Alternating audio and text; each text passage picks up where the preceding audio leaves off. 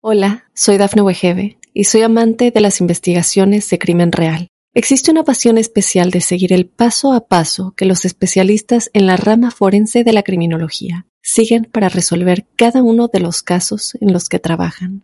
Si tú, como yo, eres una de las personas que encuentran fascinante escuchar este tipo de investigaciones, te invito a escuchar el podcast Trazos Criminales con la experta en perfilación criminal, Laura Quiñones Orquiza en tu plataforma de audio favorita.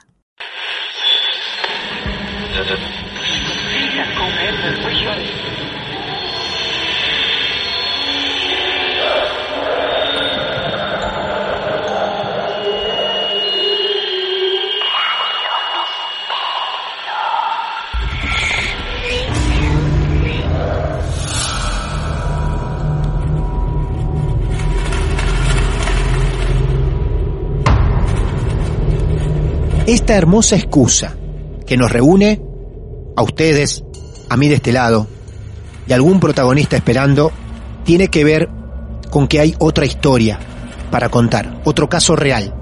Nos alimentamos de casos reales, es lo que mantiene con vida a Martes de Misterio.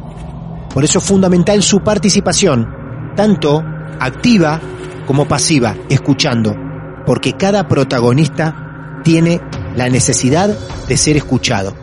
Un gran ejemplo de esto que les digo es la historia de Gonzalo. Les aseguro que la historia que hoy vamos a escuchar es de una persona que va a valorar que cualquiera de nosotros les preste atención. Tenemos que viajar unos kilómetros de Mar del Plata, tomamos todo el territorio argentino y nos vamos bien al norte del país. La historia que hoy vas a vivir la encontramos en Salta, y ya tenemos al protagonista con nosotros.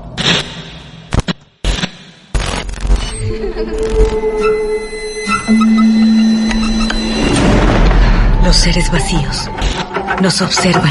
Hasta hoy se registran muchos reportes de actividad paranormal en él. Veo cosas que no puedo explicar. Hay alguien sentado en esa silla. Está aquí. Misterio está fundamentado en el silencio. Pero ya es hora de hablarlo entre todos. Esto es... Hay alguien en la casa. Martes de Misterio. Es divertido asustarse a veces, ¿no?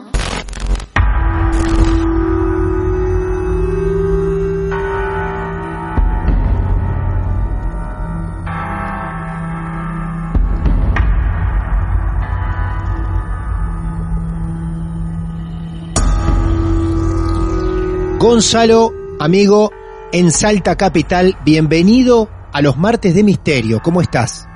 Bien, Martín, bien acá. Estoy acá con mi mujer y estoy con mi hijito de cinco meses. ¿Cuántos años tenés vos? Yo tengo 23. La historia que hoy nos vas a traer a Martes de Misterio. Mirá, ahí lo escuchamos, al niño de cinco meses, qué hermoso, perfecto en compañía de él. ¿Es una historia que nos tenemos que ir muchos años en el tiempo? ¿Es algo actual? Em, y lleva la mano de muchas cosas, digamos. Eh, porque mayormente eh, yo creo que empecé con esto sin darme cuenta desde muy chico. No me fui dando cuenta mediante el tiempo, pero me doy cuenta por un inconveniente que tuve mediante el transcurso, el transcurso de mi vida. De tu vida. Bueno, entonces, Gonzalo, has venido al lugar ideal para contar esto que te acompaña desde que naciste. Estamos todos predispuestos a escucharte y vos vas a iniciar tu historia desde donde quieras. Bien, perfecto. A ver. más o menos me voy para cuando tenía 10 eh, años, 11 años. Sí. Yo antes jugaba muchísimo a la bolilla.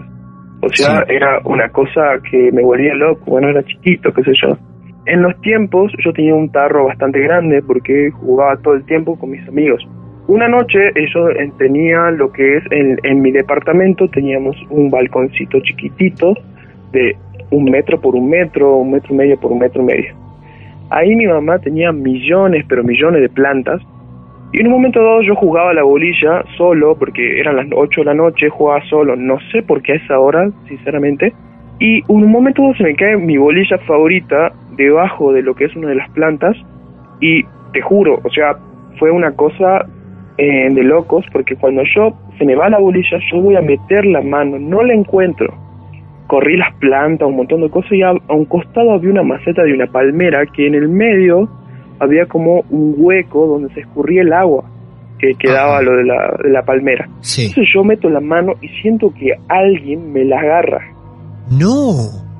Cuando yo siento que alguien me la agarra, me, me estira la mano y yo estiro, hago como fue una fuerza de como si fuera que sentí que me golpearon la mano, digamos, como que me Claro. tiraron la mano y fue Claro. muy fuerte el lo que fue la fuerza. Entonces yo me levanté y salí corriendo y mi mamá eh, me, me- diciéndome, ¿qué, me- ¿qué te pasa? ¿Qué te pasa? Digamos. Claro. Y yo le decía, me tiraron la mano, me tiraron la mano, ¿y quién? ¿Quién? Debajo de la palmera. Eh, mi mamá, bueno, se fue, se fijó, empezó. en- yo al otro día quedé con toda, en la muñeca, quedó todo morada, digamos. O sea, fue tanta la fuerza que me tironearon de que yo ahí directamente no quise jugar más a las bolillas, las regalé a todas. Sí. Dije, no, acá yo, y yo teniendo muy chico, tipo, no me acuerdo muy bien la edad, tipo Sí. 9 a 11 años, Claro. en esa época. Bien, pasó un tiempo, terminé la secundaria, estaba todo normal. Termino, me, me voy a Chile un tiempo, me fui a trabajar allá, Mira todo vos. normal, vuelvo. Sí. Y con un primo empezamos a hacer un, un- ¿cómo te puedo decir? Una pyme. Empecé a trabajar en lo que es eh, embutidos, qué sé yo. Qué bien. Sí. Y nosotros trabajamos en, en un pueblito que se llama Vaqueros. Eh, transcurriendo este tema, eh, yo, eh, a, a la par que trabajaba, yo entrenaba en un club juego el volei, que en este caso eh, conocí a una persona, que es mi mujer hoy en día. Ah, mira qué Eh, bien. Bien, entonces, eh, en este caso empezamos, qué sé yo, a, a- a congeniar, empezamos a tener una buena relación y eh, pasado el tiempo, ella me cuenta de que tiene lo que es un linaje de familiares de, de descendencia bruja. Me, ella, gracias a ella me meto mucho más en el tema, me interesa más, más que nada en lo que es en las energías, Sí. en lo que es eh, eh, las cosas de del el tema de las piedras, los cristales, Claro. de que, que las piedras de sanación, de lo que es eso, digamos. Eh, como que ella profundiza en eso, ¿sí? Claro. Nosotros empezamos a salir, hicimos eh, pública lo que es nuestra, nuestra relación, o sea, empezamos a subir fotos juntos, qué sé yo. Resulta de que ella hubo un tiempo de que tuvo un amigo, su, un mejor amigo en este caso, de que también tenía de lo que es, eh, ¿cómo te puedo explicar? Sí. Este tema de la energía, de Sí. que como que los dos eh, andaban en lo mismo. Y empezó a contarles cosas de como magia negra, etcétera, digamos. Hola, soy Dafne Wegebe y soy amante de las investigaciones de crimen real. Existe una pasión especial de seguir el paso a paso que los especialistas en la rama forense de la criminología siguen para resolver cada uno de los casos en los que trabajan. Si tú, como yo, eres una de las personas que encuentran fascinante escuchar este tipo de investigaciones, te invito a escuchar el podcast Trazos Criminales con la experta en perfilación criminal, Laura Quiñones Orquiza, en tu plataforma de audio favorita. Ah, perdón, perdón. Pero ahora me estás mencionando magia negra. Claro, e- Ah. él solamente, ¿sí? Él. Él quería aprender, él quería, y en teoría Ajá. quería eh, manejar este tipo de, de- de magia, digamos, quería aprender a manejarla. Pareciera que en un momento dado él confunde las cosas, no sé qué, qué problema tenía con, con mi mujer en ese tiempo, y bueno, ella se separó de él porque solamente, quería- solamente querían que sean amigos, porque él lo- ella lo veía como un amigo y ya.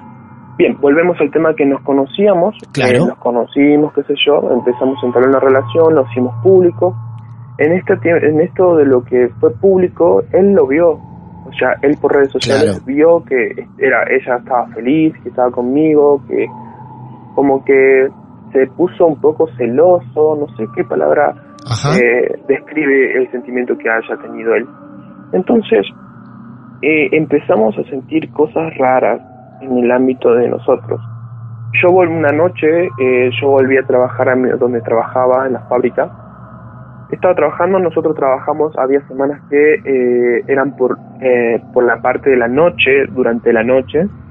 Bien. En este momento yo estaba trabajando en la noche, eran tipo 4, 4 y media de la noche, eh, y yo estaba hablando con, con mi mujer Eh, de, de repente ella se duerme y yo eh, sigo trabajando normalmente.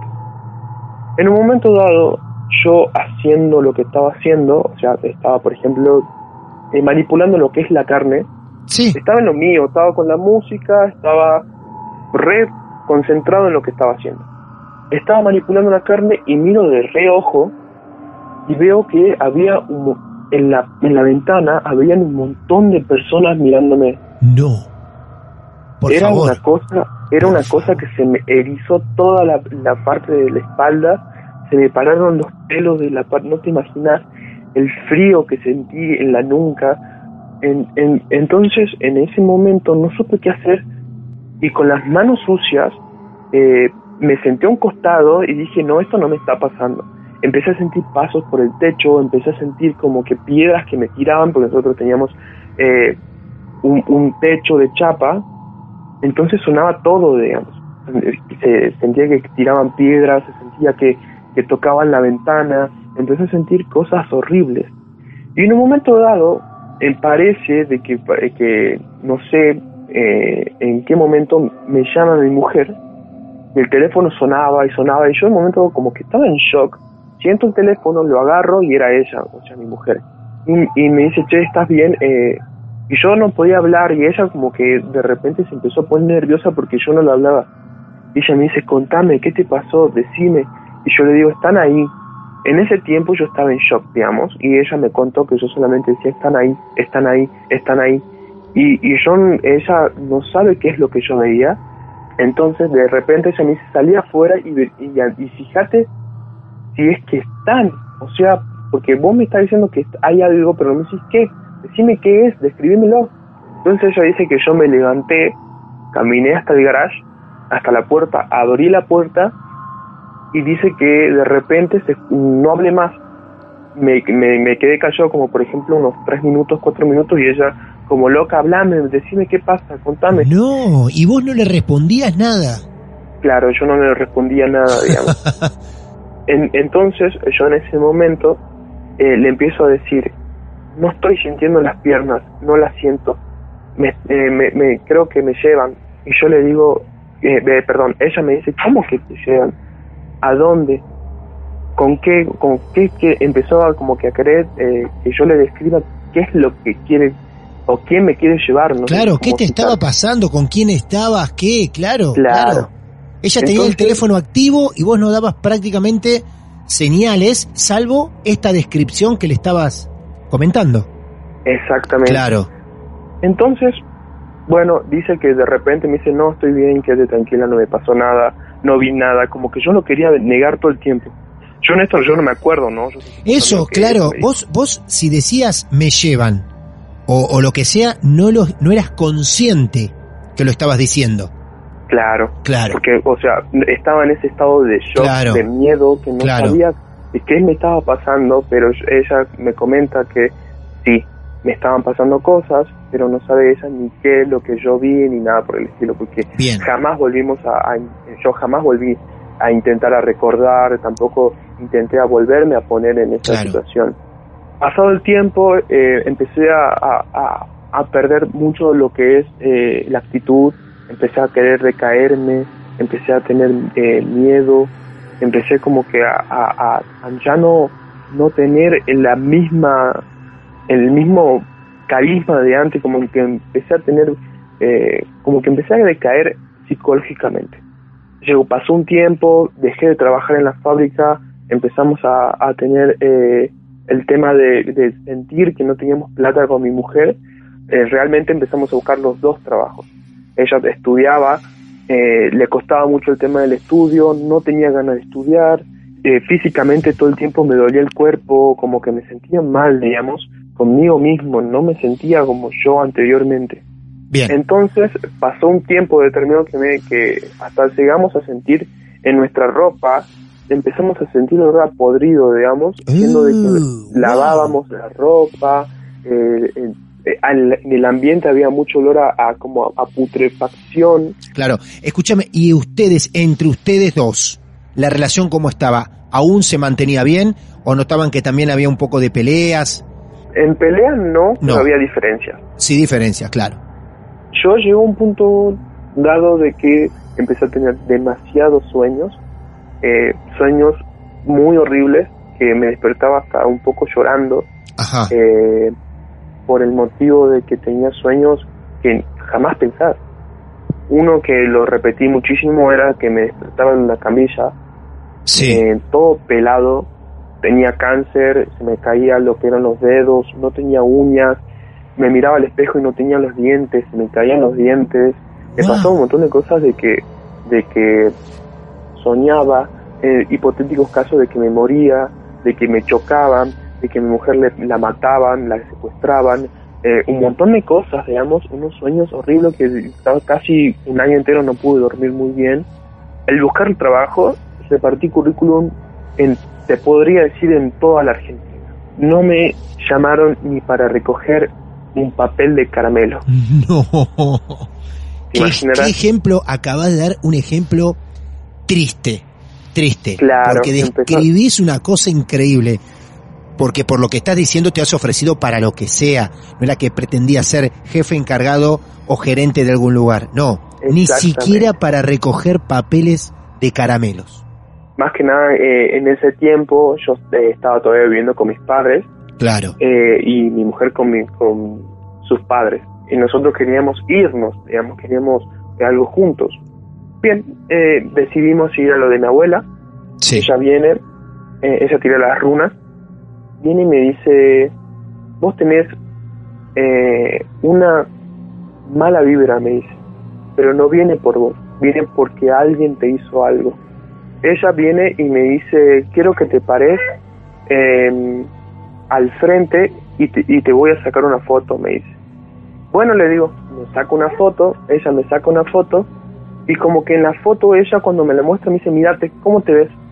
Y me veía triste, me veía mal, me veía como enfermo, como que me ves. No era yo, no, yo me desconocí en la foto. Qué loco. Te tuviste que mirar en una foto para poder observarte mejor. Sí, y como que ahí me cayó la ficha y le dije, eh, puede ser que alguien nos haya hecho algo, ahora lo vemos, me tira las runas y sí, resultó ser de que esta persona, amiga de, la, de, de mi mujer, resultó ser de que él no había, no sé con exactitud qué no hizo, pero tenía que ver con tierra de cementerio. Tierra de cementerio. Sí, o sea, era como un trabajo demasiado pesado. Ajá. Yo al quedé perplejo, quedé choqueado, porque digo, ¿cómo puede ser que la envidia de una persona, Claro. el odio, o no sé qué puede llegar a ser, que ejecute esta magnitud de querer tirar abajo a alguien de esta forma? Claro. Yo no lo, no cabía en mi cabeza, no entraba. ¿Por qué? Porque digo, estás deseándole la muerte a alguien, ¿entendés? O sea, la enfermedad, Sí, sí. lo que la peste, lo que quieras imaginar Claro. lo peor. Claro.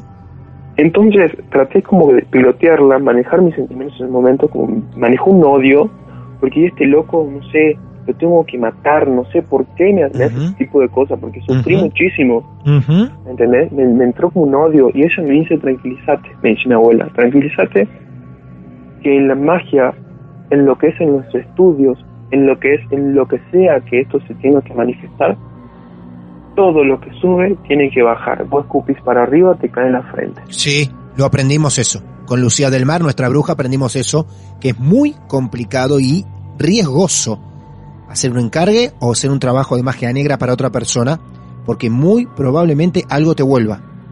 No es una frase hecha, ¿eh? Muy probablemente algo le vuelva o le haya vuelto. Total, lo aprendimos acá. Gran lección aprendimos acá. Hola, soy Dafne Wegebe y soy amante de las investigaciones de crimen real. Existe una pasión especial de seguir el paso a paso que los especialistas en la rama forense de la criminología siguen para resolver cada uno de los casos en los que trabajan. Si tú, como yo, eres una de las personas que encuentran fascinante escuchar este tipo de investigaciones, te invito a escuchar el podcast Trazos Criminales con la experta en perfilación criminal, Laura Quiñones Orquiza, en tu plataforma de audio favorita. Y entonces, en ese momento, tu abuela te ayuda, hace algo como para tratar de, de sacarte ese, ese trabajo, de cambiarte un poco la energía. en ese caso como que ella me dijo, te vamos a limpiar, vos Claro. tranquilo, Claro. eh, solamente te tenés que hacer un par de cositas, como por ejemplo eh, lavarte con un jabón especial de, Sí. de no sé qué, ella hacía esos- esas cosas. ¿viste? Sí. Em, la- limpiarte con sal negra, etcétera. Vos Bien. tranquilo que te lo vamos a mejorar. Bien. ¿sí? Pasó un tiempo, em, me salió un trabajo, en, en teoría, me sale un trabajo por parte de, de mi abuela, una amiga de ella que vivía en Cafayate, eh, me dice, acá hay trabajo en, en una planta energética, venite.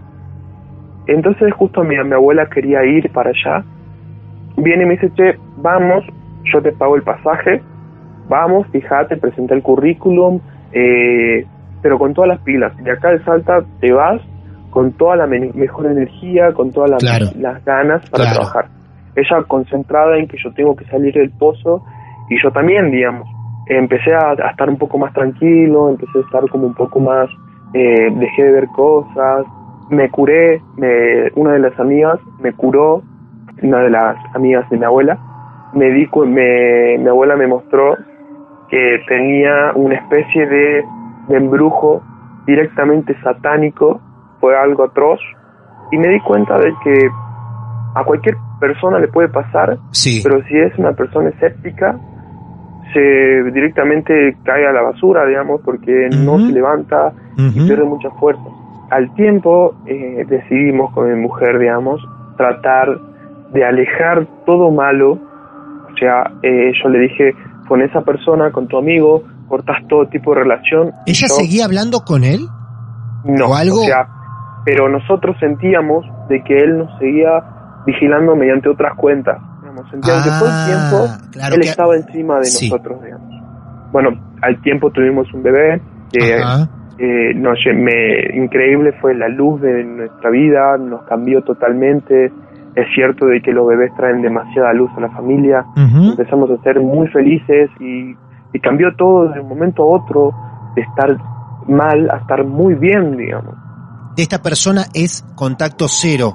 Sí, contacto cero. Eh, por, por el momento nosotros dos, cero. No sé si él todavía seguirá Claro, por eso. investigándonos. Escúchame, Eh, Gonzalo, sí. quería profundizar un cachito en ese trabajo que nos contaste, que era eh, macabro prácticamente. ¿Llegaste a, a enterarte un poco más sobre, sobre qué clase de trabajo fue? seguramente eh, dicen que es un ritual Sí.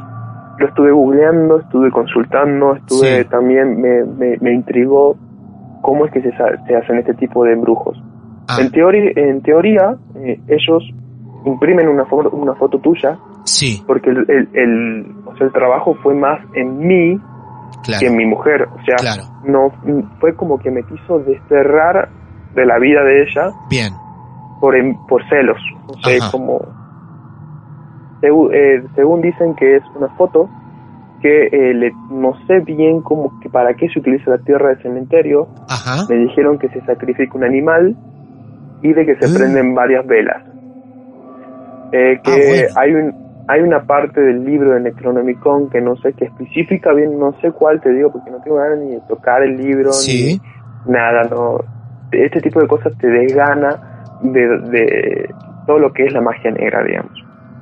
Eh, te especifica más o menos cómo es este tipo de trabajo, para qué sirve, con qué finalidad tiene. Eh, mayormente esta- este tipo de trabajo es con la finalidad de desaparecer a una, hacer desaparecer a una persona de otra, digamos. No sé muy bien eh, el tema del origen de este, de este trabajo. Me gustaría más el por qué, pero esa es la única información que tengo, digamos.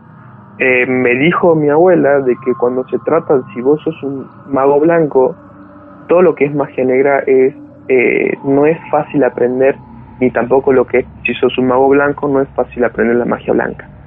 Eh, más o menos, como que no sabemos bien con exactitud eh, cómo se realizó esto, pero más o menos hay una idea, que es la que te dije recién. Mira, yo te voy a decir algo, Gonzalo, estoy un tanto sorprendido, porque mientras vos estás eh, contando y avanzando en tu relato, lo único que hice fue googlear, cualquiera lo puede hacer, puse tierra de cementerio, foto, velas. Eso es todo lo que hice. Aparecen distintos links hablando sobre el tema, pero hay uno que me llamó mucho la atención, una publicación eh, en Facebook que dice hechizo para matar un enemigo, material, una foto del sujeto, un poco de tierra del cementerio, tres velas negras y roja. En el medio, pie de pollo negro, ahí está lo del animal, cintas de medio metro negras también. Todos los ingredientes que vos acabas de mencionar en el trabajo, que pudieron ver que te hicieron, eh, están dentro de esto. Dentro de esta publicación del año 2014. No quiero emplear mucho más porque no está bueno darle difusión a estas cosas, pero sí estar alerta. Es muy jodido Sí, porque te cambia la vida. claro. Eh, sí, te, te cambia la vida, Claro. te, te hace sentir como... Al final, si lo superaste, te hacen sentir muy bien, pero si Claro. no, digamos. Bueno, eh, gran historia, Gonzalo. Estas conversaciones me gustan, cuando van año por año, contándonos cada caso, para que la gente pueda llegar a tomar la magnitud de todos los pasos por lo que uno va viviendo, por los que va atravesando, y no solo atravesando, sino sufriendo. Y llegas a un punto en el que en un momento decís, tengo que salir. Y, y sorprende, incluso, por eso hacemos Marte del Misterio, cuando uno empieza a enterarse eh, de cosas que no puede dominar, como son estos trabajos, de los cuales, repito, hablamos mucho. Atención ahí, eh, mucho respeto con todo esto. Gonzalo, de verdad, muchas gracias. Me alegro que el presente, me alegro que estés contando esta historia con un final feliz en este presente, eh, porque a lo mejor si nos hubiésemos cruzado uno o dos años antes, no la estarías pasando del todo bien. Así que gracias por, por habernos contactado y por confiar y querer contar toda tu historia. Muchas gracias, Martín. Sí, la verdad que sí, estoy muy agradecido porque por lo menos eh, hay alguien interesado en, en escuchar las cosas que a la gente les pasa, digamos. Claro, sí, sí, tal cual. Bueno, no soy el único, hay mucha gente alrededor nuestro, imaginaria, que también está escuchando tu historia y debe estar tan sorprendida como nosotros. Un abrazo grande a tu mujer, un beso a tu pequeño y que sean muy felices allí en el norte de nuestro país, en Salta. Un abrazo grande. Gracias, Martín. Igualmente te mandamos un beso grande, ¿sí? Adiós, hasta luego. Gran historia, ¿eh? Otra gran historia real, sufrida, el martes de misterio. Mucho tiempo cargando con estas situaciones, con lo que hoy podemos llamar un embrujo.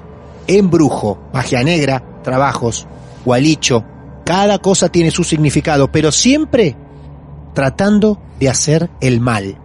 Si tenés tu caso para contar, también estamos para escucharte, que siempre es muy importante prestar atención, prestar un rato el oído, la oreja para escuchar.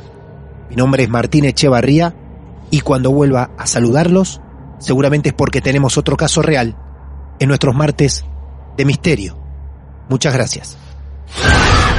Atrévete a escucharnos de noche.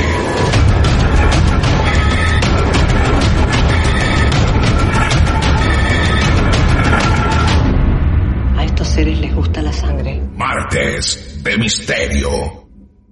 Hola, soy Dafne Wegebe y soy amante de las investigaciones de crimen real. Existe una pasión especial de seguir el paso a paso que los especialistas en la rama forense de la criminología siguen para resolver cada uno de los casos en los que trabajan. Si tú, como yo, eres una de las personas que encuentran fascinante escuchar este tipo de investigaciones, te invito a escuchar el podcast Trazos Criminales con la experta en perfilación criminal, Laura Quiñones Orquiza, en tu plataforma de audio favorita.